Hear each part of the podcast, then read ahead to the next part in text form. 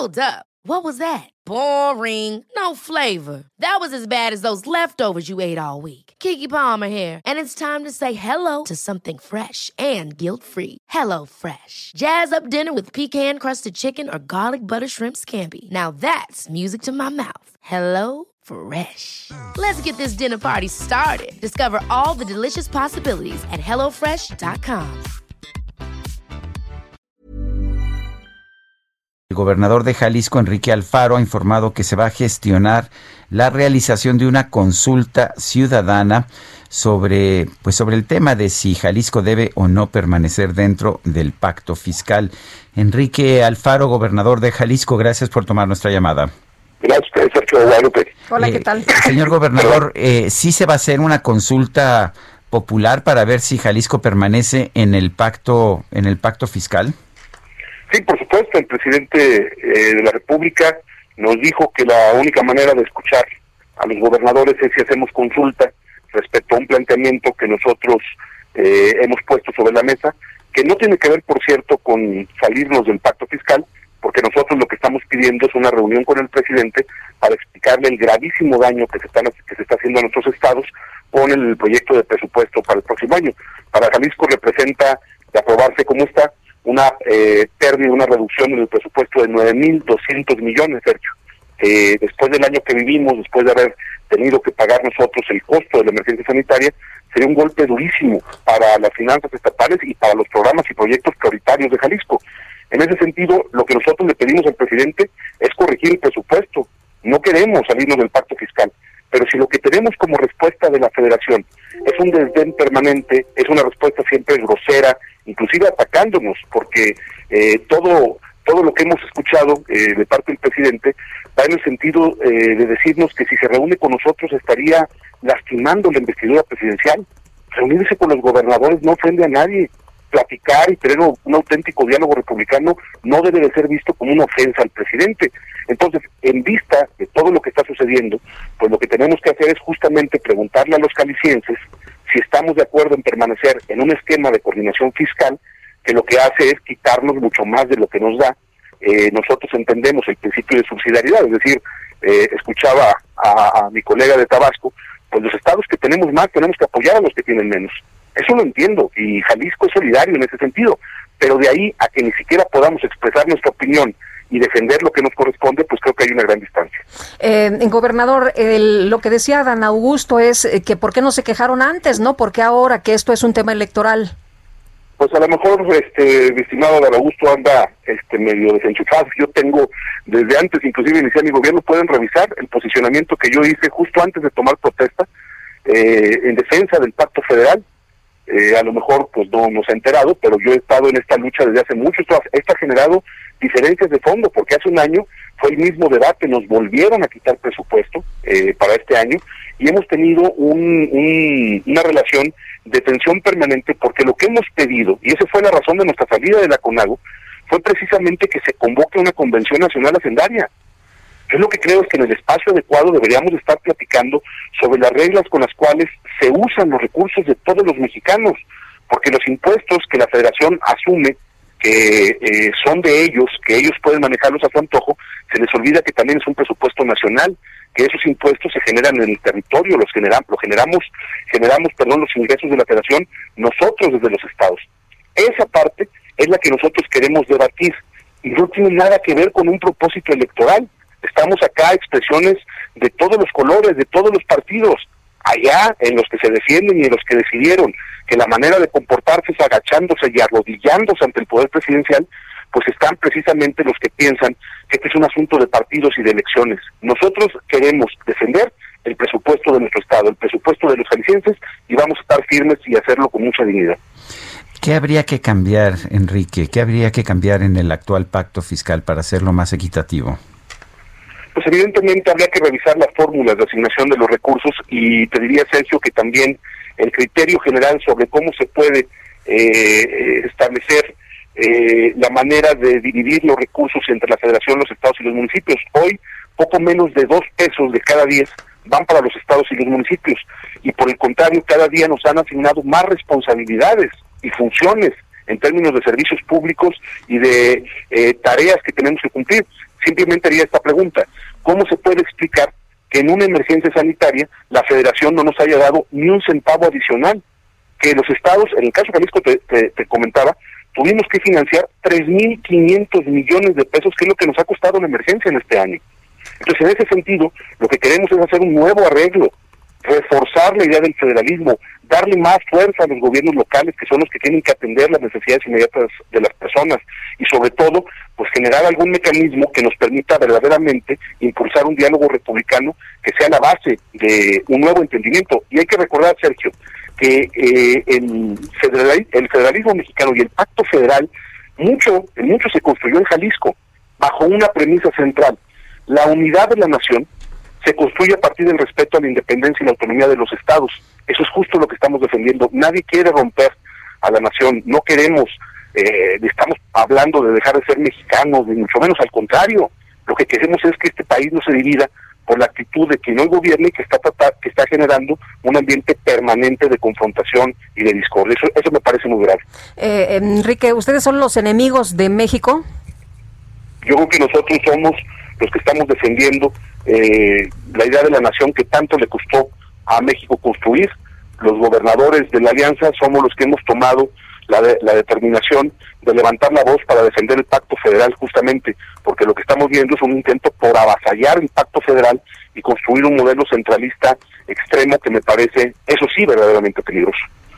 El, eh, el día de, ayer, Arturo Herrera, el, secretario de Hacienda, decía que están por iniciar con los secretarios de Finanzas de los estados una discusión técnica del pacto fiscal que busque un sistema más justo y equitativo para todos. ¿Eso es lo que va a suceder por esa vía? ¿Es como se van a arreglar las cosas?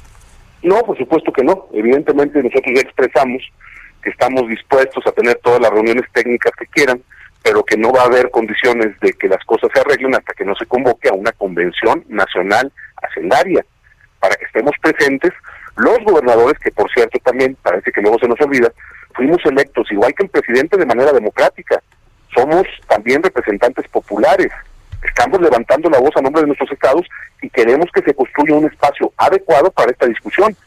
Si el secretario de Hacienda nos convoca a los funcionarios de las haciendas estatales a dialogar sobre cuestiones técnicas, establecer una mesa, nosotros ahí estaremos. No estamos en un ánimo de, romper el diálogo. Cuando el presidente dice pues, que los gobernadores platiquen con el secretario, yo lo hago de manera permanente, es decir, eso no es un problema. El problema está en que en este país nada se decide sin la autorización del presidente de México. Y lo que queremos es justamente platicar con el presidente sobre cómo podemos encontrar una salida sin que sea una discusión mediante conferencias de prensa y a través de los medios de comunicación. Insisto, que los gobernadores le pidan una cita al presidente Guadalupe, ¿les parece una ofensa la investidura presidencial? Oye, y en otro, en otro tema, eh, pues también eh, delicado, el, repunte de los contagios, el aceleramiento de los contagios. ¿Qué va a ocurrir con ustedes? ¿Qué va a ocurrir en Jalisco con este botón de emergencia? ¿De qué se trata? Pues se suspenden las actividades entre semana durante la noche y los fines de semana, eh, tratando de evitar afectar las actividades productivas. Lo que vamos a tratar de evitar es que la gente se reúna y se concentre en lugares para actividades de ocio y de recreación, que es en donde hemos identificado que se ha concentrado el problema y el crecimiento de los contagios. Se hizo todo un diseño y un planteamiento estratégico que se anunció ya desde el día de ayer. Eh, inicia a partir de mañana por la noche, será por un plazo de 14 días, que es lo que la Mesa de Salud estableció como el periodo adecuado para poder incidir en la cadena de contagios.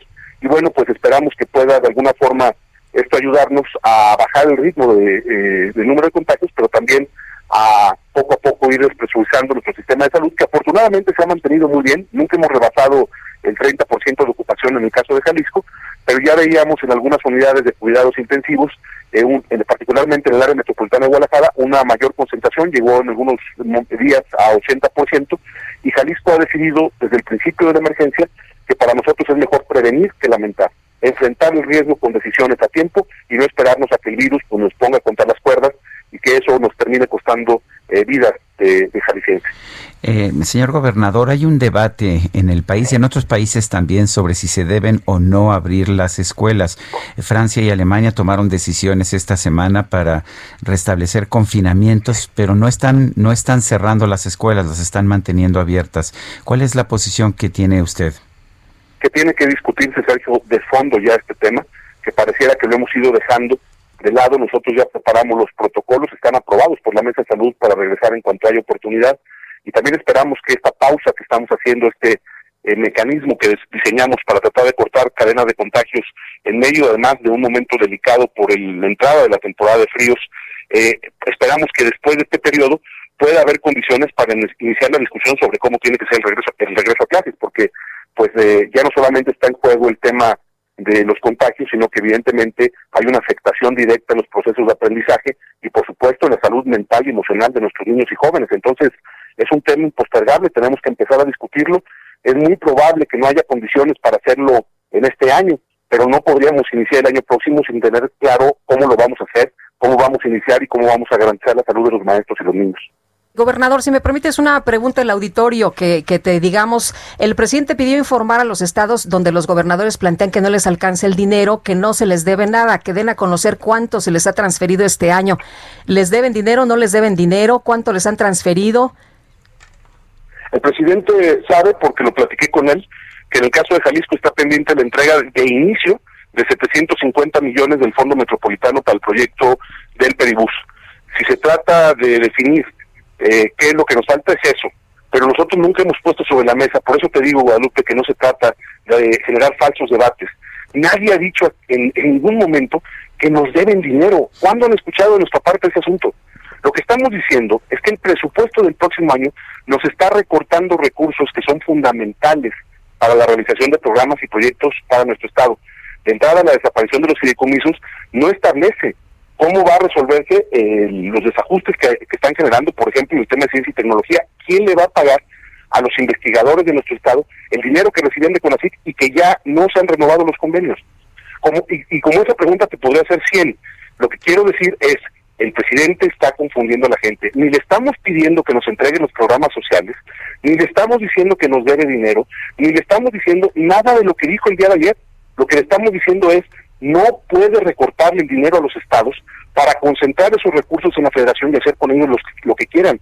Ese es el problema, ese es el auténtico debate. Entonces, una vez más, la respuesta de Jalisco es, le tomamos la palabra al presidente, vamos a hacer una intensa campaña de información para que la gente sepa lo que está pasando y que entienda los abusos que se están cometiendo por el gobierno eh, por el gobierno federal con el manejo de los recursos que por ley nos deberían de corresponder a los estados y a los municipios. si no, si no hubiera esta eh, injusticia, entonces explíqueme por qué en el acto de lunes en Jalisco estuvieron presentes también los presidentes municipales de Morena, porque ellos son igual de afectados que todos. Este es un ataque contra el Estado, no contra un partido o un gobernante.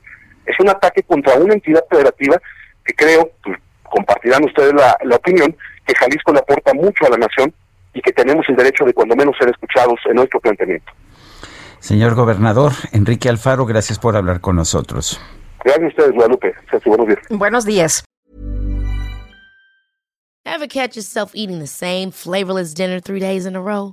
Dreaming of something better? Well, HelloFresh is your guilt-free dream come true, baby. It's me, Kiki Palmer. Let's wake up those taste buds with hot, juicy pecan-crusted chicken or garlic butter shrimp scampi. Mm. Hello Fresh. Stop dreaming of all the delicious possibilities and dig in at HelloFresh.com. Let's get this dinner party started.